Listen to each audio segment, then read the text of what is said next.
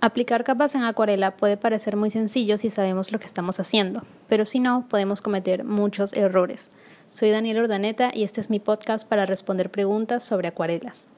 La pregunta de hoy viene dada por un correo que recibí de una chica preguntándome por qué sus colores al pintar y aplicar las capas no se veían o algunos se perdían.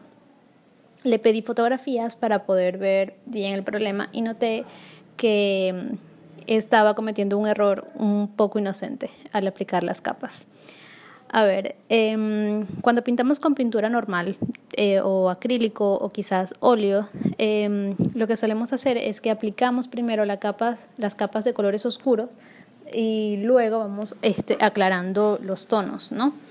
Pero en el caso de las acuarelas se tiene que hacer totalmente lo contrario ya que son pigmentos que se diluyen en agua y son capas de color que son muy claritas y se trabajan este, por superposición de capas para poner más intensidad y más intensidad al color, es necesario aplicar primero los tonos claros y luego ir eh, incrementando eh, el tono e ir incrementando los colores más oscuros al final.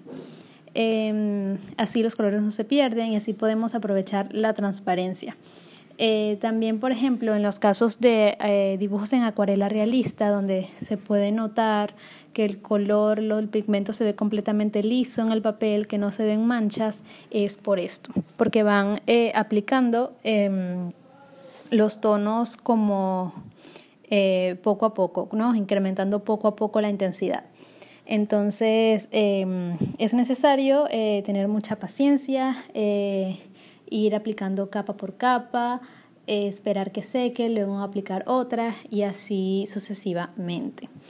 esta ha sido la respuesta a la pregunta de hoy. Espero que les pueda servir en sus prácticas. Les recuerdo que pueden enviarme sus preguntas a mi correo electrónico info y nos escuchamos muy pronto. Bye.